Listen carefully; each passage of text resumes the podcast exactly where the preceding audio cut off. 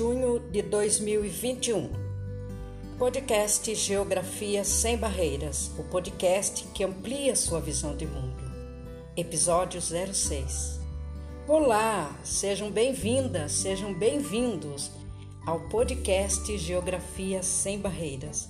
E hoje vamos dar continuidade ao nosso tema no episódio anterior, que é sobre a cartografia na geografia.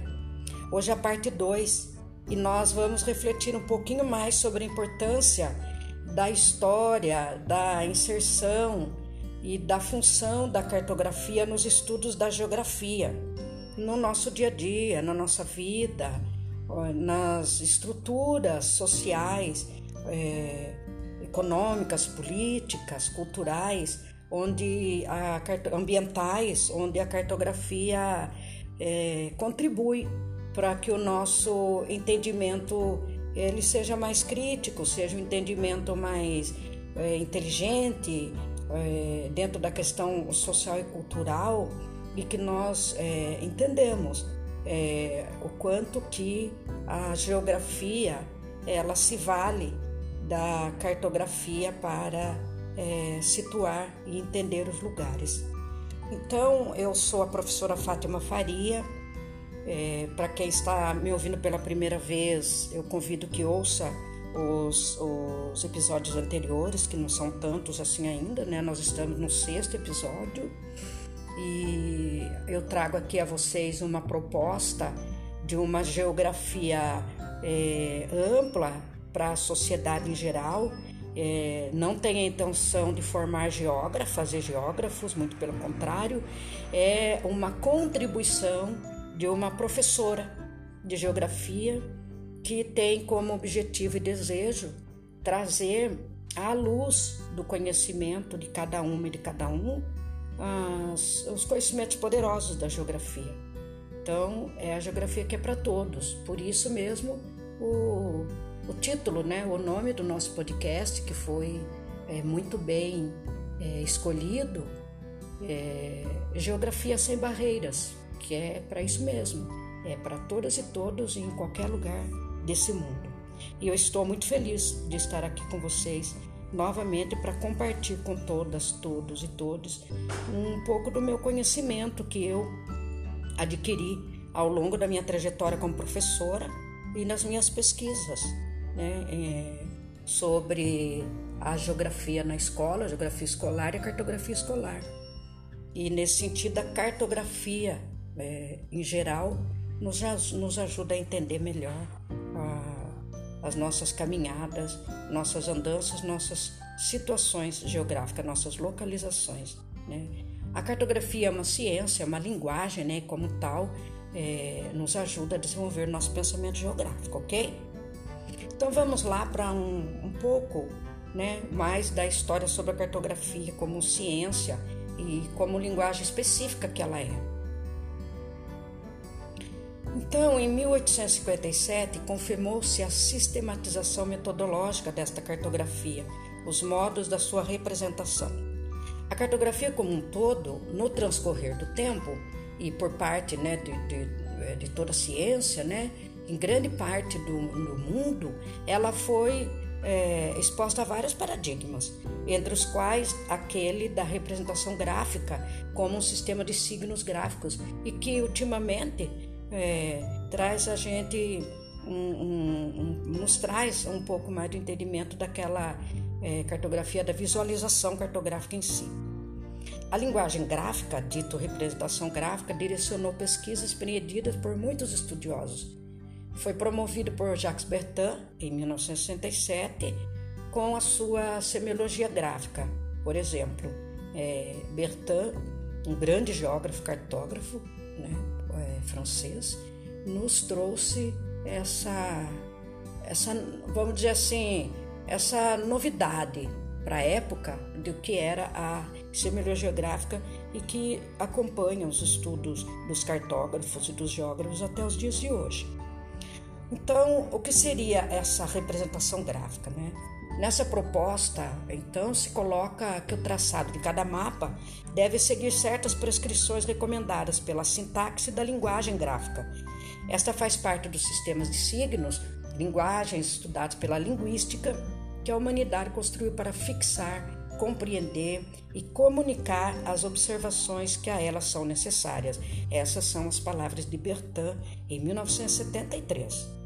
De modo geral, essas diretrizes se consolidaram na sua aplicação, tanto a cartografia topográfica como a cartografia temática, que é o nosso objeto de estudo aqui uh, nessa série, dessas três séries de, sobre a cartografia, né, na geografia. É, muito especificamente, a cartografia topográfica solicita uma atenção gerida às representações gráficas, por elas contarem com particularidades ligadas às convenções cartográficas. Série de símbolos aceitos internacionalmente, mais próprias a esse campo científico. Nesse sentido, então, elucida-se que as mesmas regularmente fazem parte das bases cartográficas da cartografia temática. Os signos, comunidades linguísticas, são estudados pela ciência geral dos signos, isto é, a semiologia. Portanto, a representação gráfica como linguagem gráfica é um sistema de signos que possui suas leis próprias, sua semiologia, a dita semiologia gráfica. É relevante retermos que a base da elaboração das representações gráficas é o sistema cartesiano plano, x e y, que aceita a inclusão de uma terceira dimensão, z. Esse sistema plano com o z é o fundamento para todas as cartografias. A tarefa essencial da citada representação consiste na transcrição das relações entre o significado dos signos Portanto, pessoal, entre esses três conceitos básicos, o da diversidade, que eu uso como um símbolo universal, internacional, o sinal de diferente. Diversidade é igual o signo ou sinal diferente de ordem, o O maiúsculo, e de proporcionalidade, o Q maiúsculo, que podem ser estabelecidos entre eventos, fatos e fenômenos que compõem a realidade considerada ali naquele estudo. Estes poderão ser transcritos sobre o sistema cartesiano plano, mediante relações gráficas da mesma natureza. Desta maneira, a diversidade será representada por uma diversidade gráfica, a ordem por uma ordem gráfica e a proporcionalidade por uma proporcionalidade gráfica. Estas serão realizadas por meio das variáveis visuais. São variações perceptíveis pela vista, pelo nosso olhar, que sejam o tamanho, a tonalidade, a forma, a cor, a textura e a orientação Conforme o modo de manifestação dos citados acontecimentos na nossa realidade, ou na realidade que está sendo proposta para colocar ali no mapa o entendimento de, uma tema, de um tema, estes poderão assumir a disposição do plano, de ponto, de linha ou superfície. As especulações de como mencionar o sistema plano, como a opção do Z pode ser utilizado define a possibilidade de vários modos de visualização, segundo a natureza das expressões das correspondências que se queira limpor. Esses são os três construtos básicos da sua expressão gráfica: mapa, gráfico e rede. Fazer um mapa, pessoal, significa explorar no sistema cartesiano plano as correspondências entre todos os dados do mesmo componente de informação o componente de posicionamento, que se confirma mediante as coordenadas geográficas que são latitude e longitude, das posições que se organizam entre si. Ao considerar a terceira dimensão Z, ter-se-ia também a altitude ou profundidade e o tempo. O gráfico e a rede não são da cartografia, não. Pertencem à estatística gráfica Entretanto, podem fazer parte do instrumental mobilizado para a elaboração dos mapas e a sua leitura mais qualificada. Então, vamos lá. O gráfico, a rede, não são da cartografia, eles pertencem à estatística gráfica. E você sabe como fazemos uma boa leitura, uma leitura qualificada de um mapa? Sabe ou não? Vamos entender um pouquinho disso? É simples assim. Leitura dos mapas. Para fazer uma boa leitura de mapas, interpretando seus símbolos, os elementos principais que os compõem, é necessário sabermos, primeiramente, qual é a visão adotada na criação deles. O mapa é sempre um espaço da Terra vista do céu. Entretanto, existem duas formas comuns para isso ser feito. Vamos lá? Para entender? Primeiro, existe a visão oblíqua, que é um espaço da Terra vista do céu em forma diagonal, como se o observador estivesse em cima, mas vendo um pouco de lado. Existe a visão vertical, quando o espaço é visto do alto, como se o observador estivesse em linha reta. Os mapas sempre se encontram na visão vertical. É um bom exemplo para entendermos o, a questão do, da, da visão vertical é quando ilustramos ruas e avenidas, por exemplo. Para entender os mapas, é preciso também conhecer as funções e a importância das legendas. Todos vocês que passaram pela escola, pela educação básica e ainda estão né, é, como estudantes na educação básica, se lembram e onde se lembrar, estão vendo agora no momento, que a primeira coisa que geralmente o professor de geografia chama atenção na leitura de mapas é para o quê? Legenda, não é? Depois vão no título, depois vão na escala, depois vão observar a questão da orientação, enfim. Então, eles, elas são muito úteis, as legendas são muito úteis para nos dizer quais o significado dos símbolos que estão naquele mapa. Além delas, das legendas, existe também a orientação no mapa que é responsável para mostrar qual lado o mapa está apontando. Aí nós vamos a rosa dos ventos, né? Os pontos cardeais. O mapa pode estar na direção norte, sul, leste ou oeste, como nós já vimos em episódios anteriores. E para nos dizer o tamanho da área que o mapa está indicando, nós usamos a escala. Ela estabelece a proporção né, entre o tamanho real e o tamanho da área do mapa, ok? As escalas podem ser pequenas ou grandes. Usamos geralmente a questão da expressão escala pequena e escala grande quando vamos tratar da questão da leitura do mapa, ok? Quanto mais alta for a visão do observador que constrói o mapa, menor será a escala e maior será o espaço representado. Em escalas pequenas, os mapas apresentam menos detalhes sobre a superfície, sobre aquela área. O mapa em escala grande, é, ele vai representar uma menor área, ok? Quanto mais baixa for a visão do observador que constrói o mapa, maior será a escala e menor será o espaço representado. Em escalas maiores, os mapas apresentam mais detalhes sobre a superfície. A leitura dos mapas ela é muito importante para orientar a nossa localização em lugares desconhecidos. Óbvio, primeiramente, antes de ir para um lugar, é, é de uma boa orientação é você dar uma olhada antes no mapa. No, hoje em dia nós temos aí, né, é, recursos tecnológicos que nos ajudam, né, que é o, o, o GPS, né, o, o próprio Google Maps, e aí você é, dá lá uma sondada, uma olhada, uma estudada, antes de ir para aquele lugar que você nunca foi. Consulte pessoas daquele lugar, converse né, com pessoas para que você é, não tenha desconfortos, né, não tenha é, desgastes durante a viagem ou a ida é, para um lugar que você nunca foi, ok? Nos mapas é, com seus temas específicos, vocês já perceberam que existem os elementos que o compõem para facilitar uma leitura mais fácil, mais adequada e mais qualificada e uma interpretação mais precisa, né, de tudo o que se quer mostrar em relação àquele lugar ou àquela região, aquele território, enfim, aquela área que você está estudando e quer saber mais sobre ela. Quanto à cartografia temática, vamos lá. Cartografia temática, ela tem a proposta de representar sobre uma base topográfica fenômenos qualitativos. ordenados ou quantitativos, concretos ou abstratos, estatísticos ou dinâmicos, em nível de análise ou de síntese, circunscritos e delimitados pela seleção de um tema e de uma situação particular.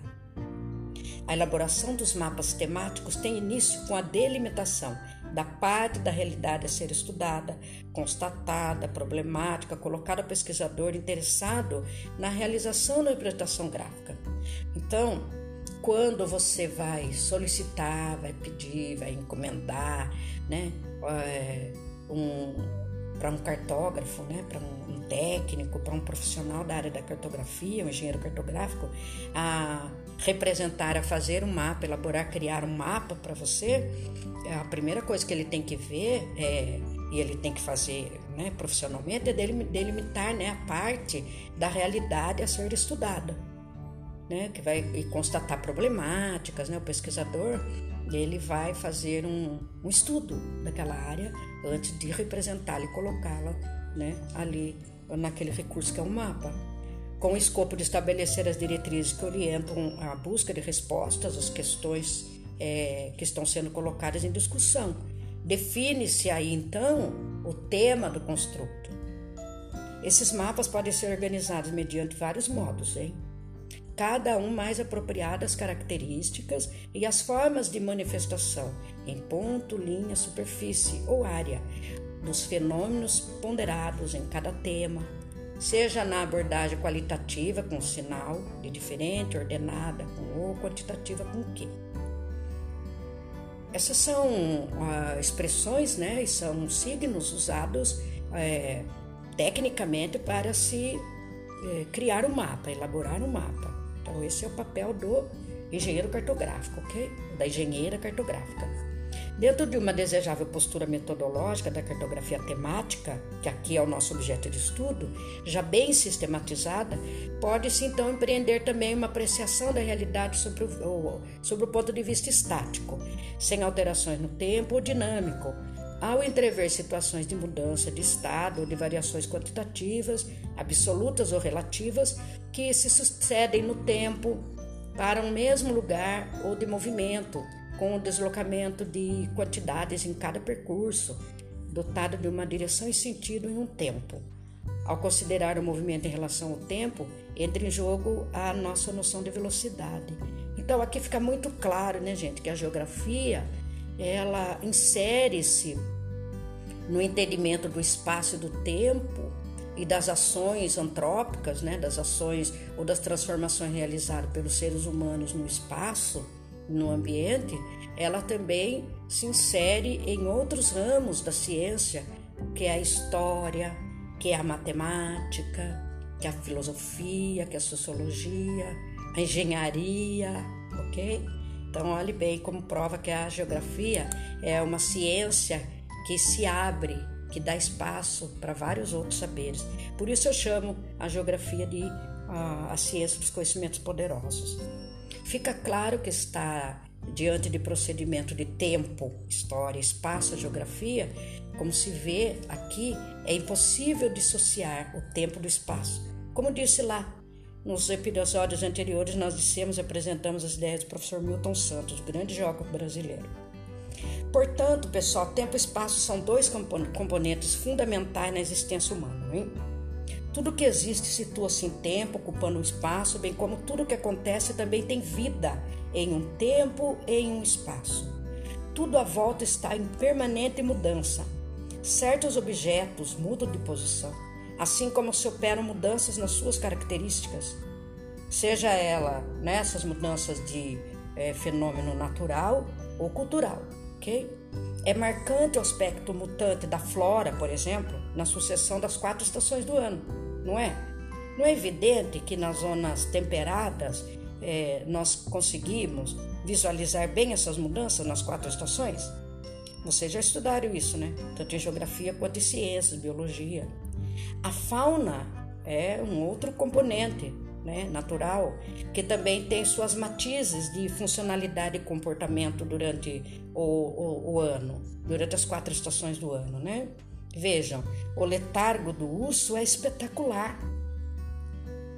No incessante suceder do tempo, desde o infinito passado até o esperado futuro, nada se repete. Se o tempo é visto como uma progressão linear e reversível, o mesmo instante não se repete e o mesmo lugar já não será mais igual. Tudo muda. Onde há mudança, há movimento. Os fenômenos que compõem a realidade geográfica a ser expressa por essa cartografia, a nossa cartografia, que é a temática, porque nós trabalhamos, a geografia trabalha muito com temas, para nós é, geralmente nos aprofundarmos nas questões sociais, é, principalmente quando estamos tratando da questão da geografia humana, podem ainda ser apreciados dentro de um nível de raciocínio, de análise ou de síntese. Nesse sentido, então, será possível é, de ter, de um lado, uma cartografia de análise que expõe seus elementos constitutivos mediante justaposições ou superposições, que ao fazer um mapa, ao representar no mapa, e de outro, uma cartografia de síntese, que articula a fusão, a junção dos seus elementos constitutivos em tipos, agrupamento de lugares, caminhos ou áreas unitárias, de análise caracterizada por agrupamento de atributos ou variáveis. Quem nos traz esse entendimento é o nosso é, grande contribuidor e professor Marcelo Martinelli né? aquele é, grande cartógrafo e geógrafo da Universidade do Estado de São Paulo, da FEFELESH, da Geografia Humana, que me adotou como orientador no, no, no meu mestrado e me ajudou a desenvolver a minha dissertação de mestrado é, na elaboração de um atlas é, escolar municipal para a cidade de Itapeva, em São Paulo. Ainda no que se refere à cartografia, o professor Martinelli ressalta que a história da cartografia, agora na sala de aula, já que eu falei da questão do, do Atlas Escolar Municipal, ele diz que a, a história da, da cartografia na sala de aula acompanhou a própria história da afirmação desse saber, que se consolidou com a geografia confirmando o ensino e aprendizagem na disciplina e que na atualidade, principalmente a cartografia temática, vem recebendo muitas críticas pelo fato de não conseguir explicar aspectos, fatos e fenômenos da realidade. De certo, continua o professor Martinelli, a cartografia não explica. Ela constata, ela revela. O feito dela revelar informação que está selada nos dados é que pode levar o leitor a colocar questões, suposições de onde surgem uma problematização, base para estabelecer uma pesquisa em busca de explicações. É esta a função da cartografia. E no caso, para cartografia escolar, dentro da, do ensino da geografia, é, é, nós apuramos muito mais o nosso olhar para a cartografia temática, ok? Então vamos lá para a revisão até aqui? Vimos então nos dois primeiros episódios sobre a questão da cartografia, né, um breve histórico sobre a ciência cartográfica, lembrando aqui que a cartografia começou a ser utilizada na pré-história com a necessidade de delimitar os locais de caça e pesca, além das rotas, né, de viagens e localização das aldeias. Com o advento das grandes navegações do século XV, a partir do século XV, o mapa torna-se é, muito mais importante, principalmente depois da descoberta do continente americano pelos europeus. O mapa de Mercator é um exemplo, né? ele é caracterizado por apresentar uma visão eurocêntrica do mundo, privilegiando as formas dos continentes, porém distorcendo seus tamanhos, sendo um mapa adotado para navegação. Quanto às variáveis visuais, que nós chamamos bem de variáveis visuais sensíveis ao olhar, a teoria das variáveis visuais e da retina foi introduzida por Bertin em 1967. Vale a pena, hein? Quem curte aí, quem gosta é, do estudo dos mapas, dá uma busca aí, dá uma procurada em quem foi Jacques Bertin. É, em 1960, a partir de 1967, né, que ele faz seus estudos baseados nas variações percebidas pela retina né, do olhar, que é o órgão visível do olho humano, formando a linguagem gráfica ou cartográfica que será detalhada mais aí, né? É o que foi detalhado agora um pouco mais aqui e nas próximos episódio nós podemos trazer um pouco mais desse olhar, ok? E aí, pessoal, nós vamos aqui seguindo com a nossa finalização, né? É, já do nosso episódio de hoje, trazendo para vocês que ah, esse, esse primeiro, é, esses primeiros momentos das, dessas duas partes são três partes sobre cartografia, ok? Esses dois primeiros momentos foi mais para falar um pouco sobre a questão da história da cartografia, como ela surgiu, né, lá no, no na antiguidade, depois ela ao, ao longo do tempo, na, na, Idade Média, moderna e atualmente, né, na nossa, nos nossos tempos agora contemporâneos, e o quanto que a cartografia ela é, contribui para a nossa é, qualidade de vida, para o nosso melhor olhar né, sobre o mundo aí que nós vivemos. E lembrando que a, a cartografia também ela, ela, é, ela está muito empoderada é, é, assim no, no, setor do exército, do, do, do, exército dos países, né? As universidades se valem muito, né? Se apropriam muito da cartografia é, para fazer os seus estudos, né? Locais ou mais distantes, para fazer as analogia, analogias, né? as comparações. Então, de fato, é uma linguagem, uma ciência é, importantíssima os nossos conhecimentos poderosos que nós vamos adquirindo, ok? Então vamos encerrando aqui essa nossa segunda parte é, nesse episódio de hoje, deixando né, para o próximo programa é, da parte 3, que nós trataremos da cartografia aprendida na escola tá? e como a colocamos em prática no nosso dia a dia. E por aqui eu vou deixando para vocês né, um, uma indicação né, um livro é, já deixei no anterior, mas repito agora, né? Mapas da Geografia e Cartografia Temática, um livro do professor Marcelo Martinelli, da editora Contexto São Paulo, tá? Então, Mapas da Geografia e Cartografia Temática, para quem gosta e quer se aprofundar, vale a pena adquirir ter aí na sua biblioteca pessoal particular, ok? Agradeço a todas, a todos e todas por me ouvirem até o final desse episódio, né? Convido é, a ouvirem é, a parte 3 na próxima semana. E deixo aqui para vocês um forte abraço geográfico e até lá. Tchau!